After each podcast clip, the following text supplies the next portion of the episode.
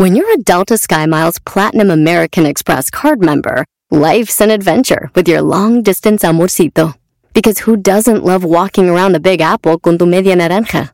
Or finding the most romantic sunset overlooking the Pacific Ocean? And sneaking in besitos inolvidables in Venice. The Delta SkyMiles Platinum American Express card. If you travel, you know. Learn more at go.amex slash you know. Bienvenidos queridos amigos de Tremenda Vaina Podcast, el podcast donde te contamos cuatro historias increíbles, difíciles de creer, y de las cuatro historias solamente una es mentira, así que no te dejes meter la historia falsa, no otra cosa, y arrancamos así. En este capítulo de Tremenda Vaina. La maldición chichiliana. Corea del Norte inventa el burrito. Cuarentena de amor. ¿Cómo evadir el matadero? Esto es Tremenda Vaina, episodio número 74. Y esto, esto empieza así. Mi querido Danilo. Querido amigo Román, qué alegría escucharte. ¿Cómo estás sintiéndote el día de hoy? Bien, pobrecito mi amigo Danilo que tiene una gripe encima, así que Todavía la voz va no a estar... sabemos, no sabemos qué es.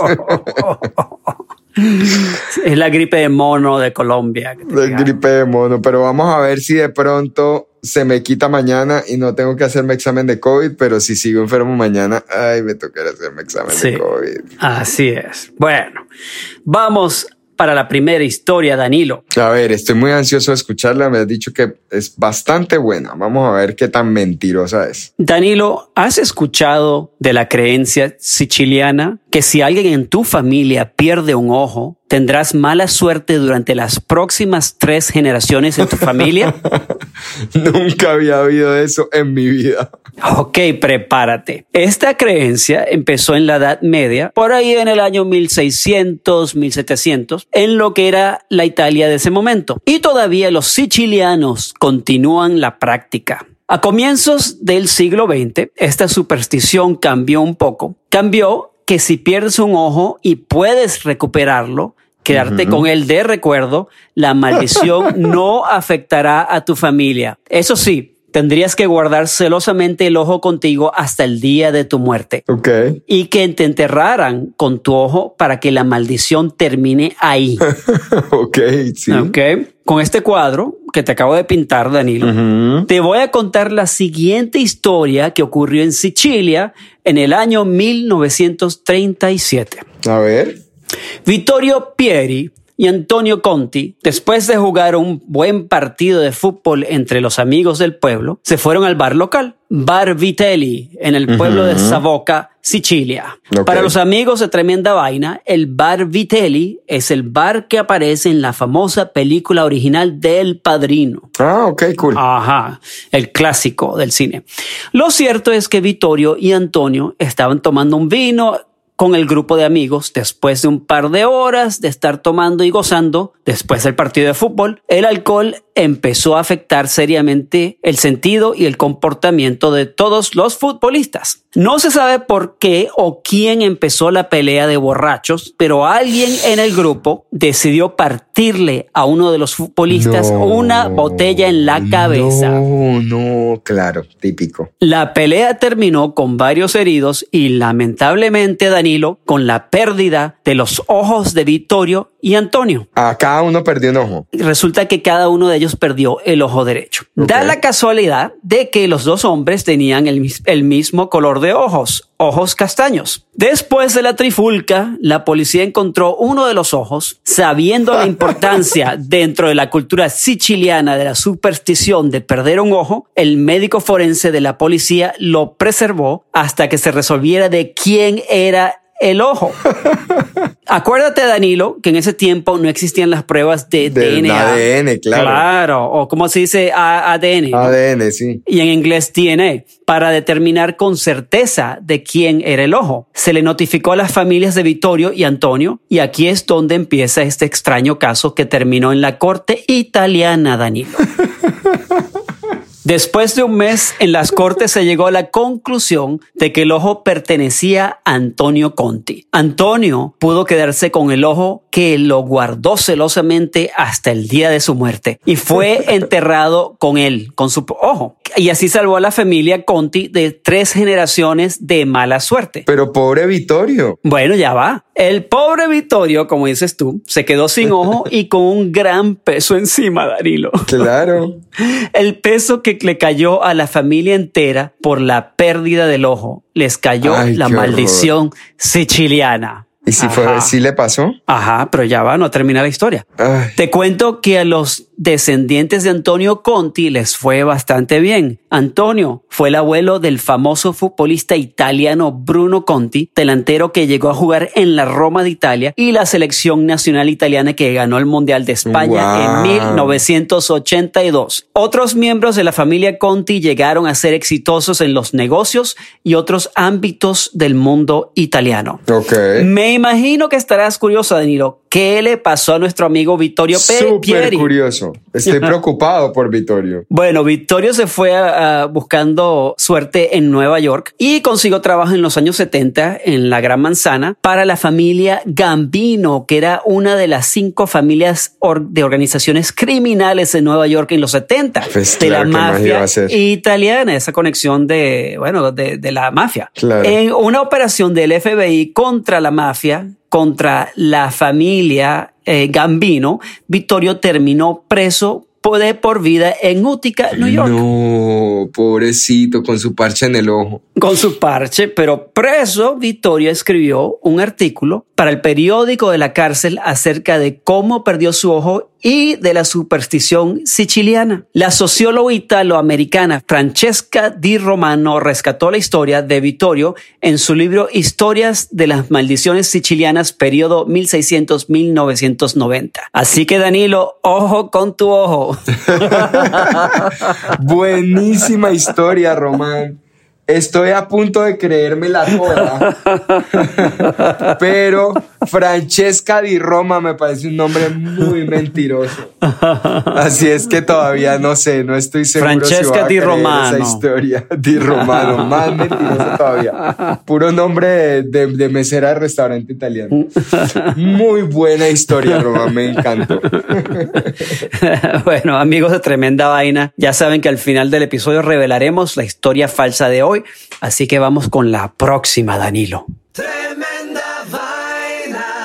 Román, como ya sabemos, algunos regímenes dictatoriales o tiránicos son los expertos en controlar a la gente con mentiras. Ah, Eh, sin embargo, hay uno de ellos que se pasa, o sea, en serio, los Ajá. panas se pasan. Seguramente has escuchado que el líder supremo de Corea del Norte tiene a su pueblo engañado con miles de patrañas. Pero la última que salió en estos días tiene al mundo en estado de shock. En un video propagandístico del gobierno norcoreano, los tostados estos han dicho que Kim Jong-il, el fallecido padre del actual líder supremo Kim Jong-un, que murió hace 10 años, es el inventor original del burrito.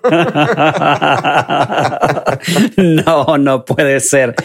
Esa historia es más falsa que una moneda de cuero, como dices tú.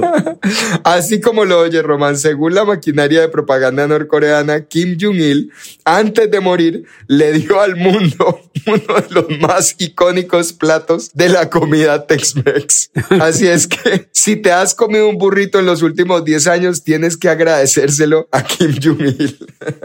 Al líder supremo. En el video, en este video que sacaron, que sacó el gobierno norcoreano, eh, aparecen varias personas disfrutando casualmente de burritos, de burritos acompañados de té. Claro, claro. Aquí nos comemos un burrito con té. Con cerveza. Y en México, a los amigos de México que se comen su burrito en México, se lo comen con té, Con té, en la como tarde. se debe. Sí. Sí. Bueno, en diferentes, ellos están disfrutando, o sea, el, el video es muy cómico, aparecen en diferentes partes de la ciudad, así que es que comiéndose un burrito. claro, algo muy natural para es muy ellos. natural. Sí. También aparece una foto de Kim Jong-il en una cocina industrial rodeado de cocineros sonrientes, supuestamente creando el primer burrito de la historia hace unos 10 o 11 años. Claro, como si fuera un laboratorio de científico. Así mismo, así un mismo. gran descubrimiento del burrito. El man así con el burrito es que tarán, aquí está, les presento el burrito. Sin embargo, personas que han logrado escapar del ermitaño país dicen que la desfachatez no tiene fundamento de ningún tipo. Aparte de estar pasando por una reconocida escasez de comida, es casi imposible encontrar alimentos del mundo occidental en Corea del Norte. Un expatriado norcoreano declaró que el queso es una rareza en el país y que mientras vivió ahí jamás vio un burrito en su país. Dice que incluso si alguien es muy rico, le será prácticamente imposible encontrar los ingredientes para prepararlo y no cree que exista ningún restaurante donde lo vendan. Aunque, aunque para el mundo occidental Propagandas como estas del gobierno norcoreano no son más que risibles muestras por demostrar un poder supremo y ficticio ante sus súbditos. Para los norcoreanos seguramente será otros más, otro más de los grandes logros de su cultura. De hecho, de hecho, la dictadura se atribuyó en el pasado, además, la invención de la hamburguesa. Ah, claro, claro, claro. ¿Qué, por ¿qué opinas, amigo Román? Por supuesto, también inventaron las tortas mexicanas, ¿no? Inventaron el sancocho.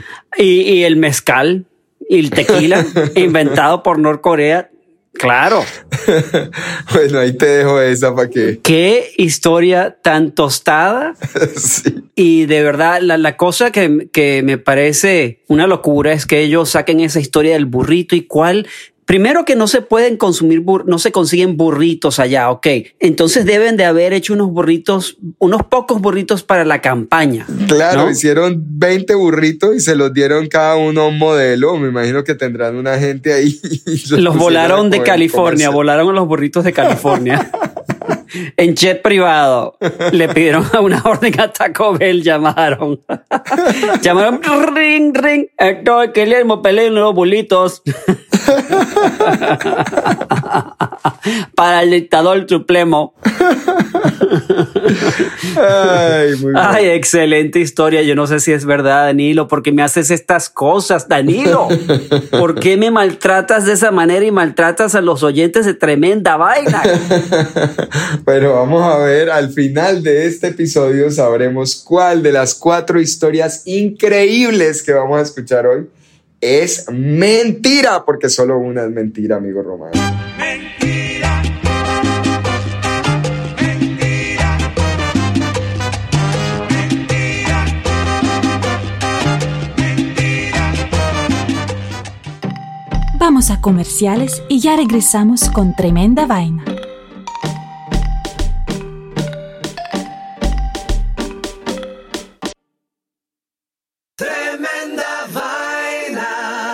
Danilo, una mujer identificada solo como la señorita Wang, Wang. publicó Wang, publicó en la plataforma de redes sociales china WeChat la semana pasada que se había quedado atrapada en el apartamento del chico con el que tuvo un blind date, una cita a ciegas, Danilo. Pobre. No se quedó atrapada en el apartamento del chico por ninguna razón creepy o contra su voluntad. Resulta que en la publicación WeChat, ella dijo que recientemente había llegado a la ciudad de Shengshu desde Guangzhou antes del año nuevo lunar que viene pronto. Me estoy haciendo bastante mayor, así que mis padres organizaron más de 10 citas para mí a ciegas con unos chicos, dijo en esta publicación. Ella escribió que ella escribió en su cuenta que eh, este muchacho la invitó a cenar a su casa y él le dijo que era muy bueno cocinando, entonces la invitó para hacerle una cena romántica, pero obviamente como una cita, eh, un blind date, una cita sin haberse conocido antes, ¿no? Ajá. Entonces resulta que durante la cena ellos descubrieron dos cosas. Una, la señorita Wang, que le parecía muy mediocre la comida que cocinaba el muchacho. que el pobre muchacho estaba tratando de conquistarla, pero ella pensaba que la comida era muy mala. Ajá. Y la otra cosa que averiguaron los dos es que la zona donde estaban cenando se había quedado cerrada súbitamente con órdenes de cuarentena debido a nuevos casos de COVID y terminó sin poder salir de la casa de su Ay, date. jue máquina. Después que la señorita Wang Wang. Wang puso en el video en WeChat explicando su extraña e incómoda situación. El video se hizo viral llegando a tener millones y millones de reproducciones que terminó poniendo al chico bastante incómodo al punto que él le dijo, mi amorcito, por favor, quita el video de WeChat. Y ella lo bajó, lo quitó. La señorita Wang dijo a los medios que había estado atrapada durante cuatro días en la casa de su cita a ciegas y que la situación no era ideal. Sin embargo, dijo que su cita le había cocinado todos los días mientras estaban sin poder salir Bueno, muy querido. del apartamento por la cuarentena y la comida del chico seguía siendo mediocre, Danilo, según la señorita Wang. Por lo menos agregó que él no habla mucho, pero aunque no le guste sus platos gastronómicos, está muy impresionada por la cocina, o sea, porque él hace el esfuerzo para cocinar para ella durante todos esos días. O sea, que no es tan mal muchacho. Sí, al final como que lo quiso un poquito más por, porque pasó tiempo con él. Claro. No está claro si todavía permanece atrapada en la casa de sus citas ciegas. Parece que los casos de COVID han persistido en Shengshu en los últimos días. Se ordenó el cierre de negocios no esenciales en la ciudad y se han realizado pruebas de- detección de COVID a gran escala para evaluar a los 12.6 millones de residentes de la ciudad en busca de portadores silenciosos de COVID. China si no lo saben, amigos de Tremenda Vaina, tiene una política de cero tolerancia al COVID, lo que significa que los cierres repentinos se imponen rutinariamente en las comunidades cuando se detectan casos del virus. La señorita Wang no es la única persona en las últimas semanas que se ha visto sorprendida en medio de las medidas de cierre que se aplican repentinamente. El mes pasado, un hombre que estaba trabajando haciendo una mudanza se encontró atrapado Danilo en una casa en la ciudad norteña de Xinjiang por otro de esas cuarentenas repentinas. Qué loco, son cuarentenas repentinas. Como Sí. que ahora en adelante este barrio cerrado. Señores, en China, como es una dictadura, si tú, por ejemplo, no te quieres poner una máscara, te la ponen a, a palo. Qué loco, Román. O wow. sea que si te encuentres en una zona y de repente detectan unos casos, eh, cierran la zona inmediatamente y no puedes salir de ahí. Bueno, pero medio de buenas el tipo que invitó a la pelada a comer un rato y se quedó con ella cuatro días. O sea, pues tuvo por lo menos la oportunidad de conquistarla más tiempo. Tremenda vaina. Román, una vaca, sí, de esas, muy de esas, vaca, muy peculiar en Brasil. Muy peculiar. muy peculiar. Muy peculiar. En Brasil se ha ganado el aprecio del público y además logró salvar su pellejo al escapar del matadero, al parecer, para cumplir un sueño antes de morir. Oh. El cuento es que, yendo en camino al, matadero, la vaquita logró escabullirse y emprender la fuga. ajá. En medio de la persecución, el robusto animal encontró la entrada a un club social en la ciudad de Sao Paulo y por ahí se metió. Ajá. A tomarse un trago.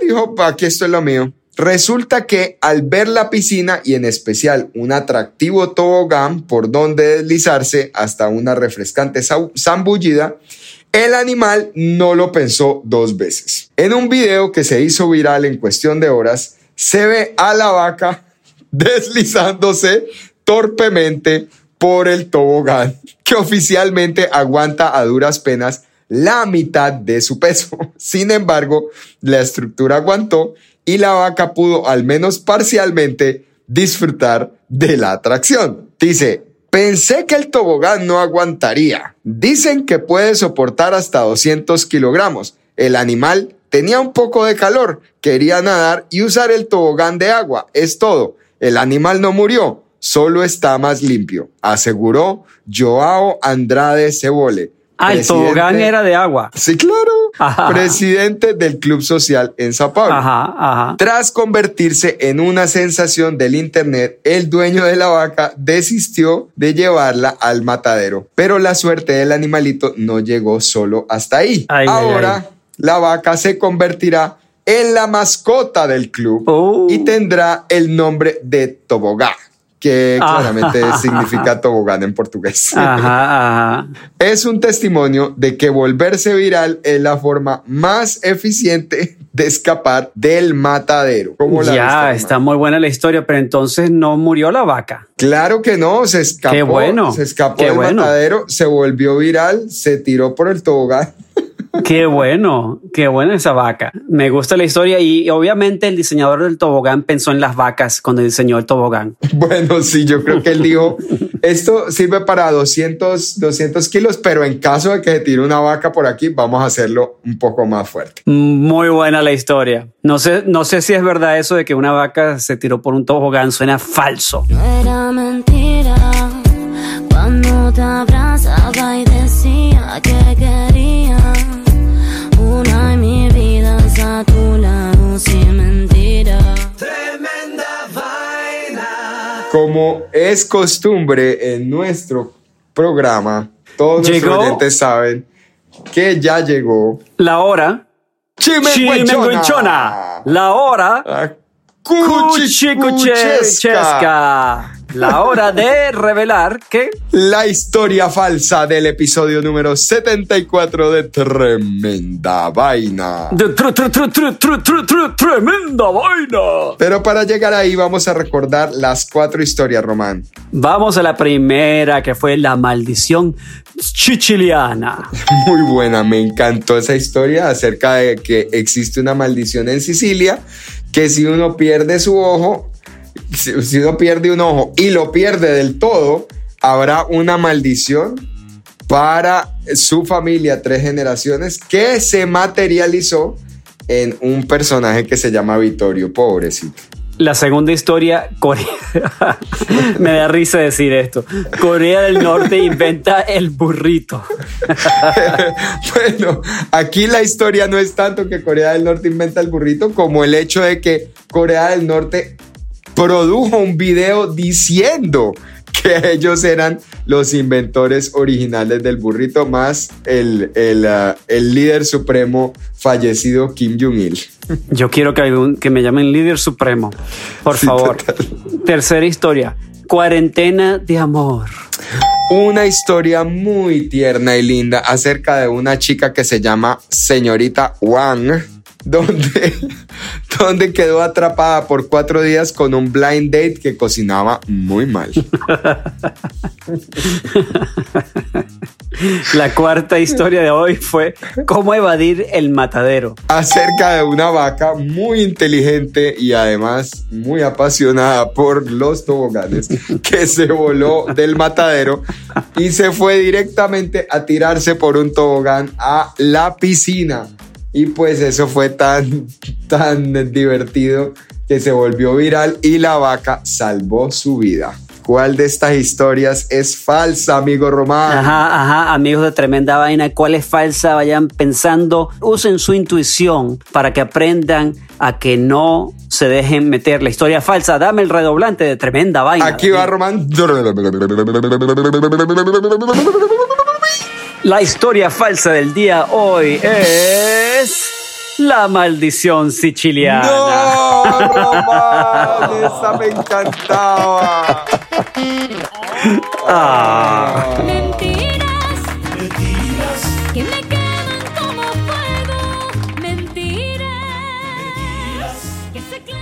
Todo es falso hasta la maldición. Total, 100%. Ah, buenísimo, me encantó. Así es que recuerden, amigos de Tremenda Vaina, el mayor virus, habiendo virus horribles en este momento de nuestra vida, el mayor virus es el de estar compartiendo información falsa, fake news, por favor. Antes de repartir eh, información falsa, chequenla, por favor. Román, te iba a contar, en estos días le llegó a todo el mundo que conozco un mensaje diciendo que iban a cerrar mi ciudad, que iban a cerrar Cali. Ah, wow. Y entonces tenían un pedazo de un noticiero diciendo, última hora, van a cerrar Cali por la cantidad de casos de COVID, no sé qué.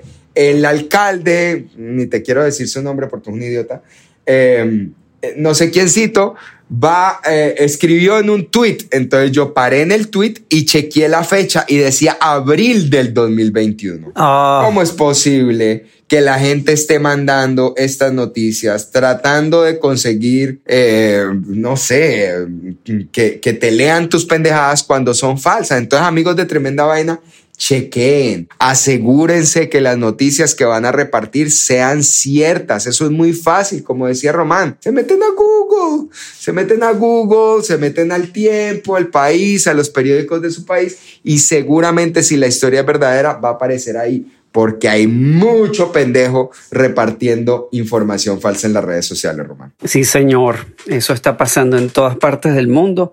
Y eso es gracias a, gracias a Facebook, a Twitter, gracias a toda Así esta es. revolución digital de la que también nos beneficiamos, pero al mismo tiempo nos confundimos mucho. Así que no Sí, se la señor. dejen meter. No, se, dejen la meter. dejen meter. No. Bueno, muy bien, Román. Excelentes historias. Muchas gracias. Un capítulo más de tremenda vaina eh, que queremos darle un saludo muy grande a nuestros oyentes que nos descargan en más de 30 países alrededor del mundo. Román, ¿cómo es posible?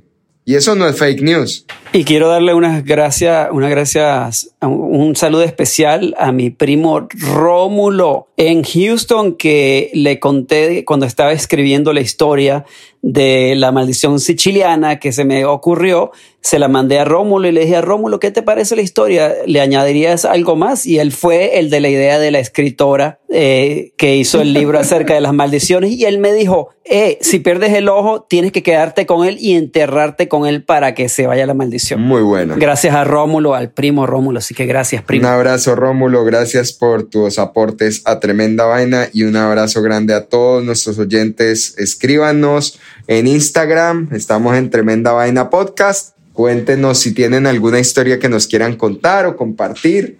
Nos encantaría escucharlas. Les mandamos un abrazo grande. Saludes a mi amiga Jim McCran, que nos escucha todos los episodios y ella tiene, lleva una cuenta de cuáles episodios no acertó y cuáles acertó. Y la verdad que va bastante bien. Hace rato que no. Saludos, saludos, Jim. Sí, hace rato no le engañamos. Esto fue Tremenda Vaina, episodio 75. ¿75? Sí, No, 74. Y esto, Esto termina. termina. Ah, así.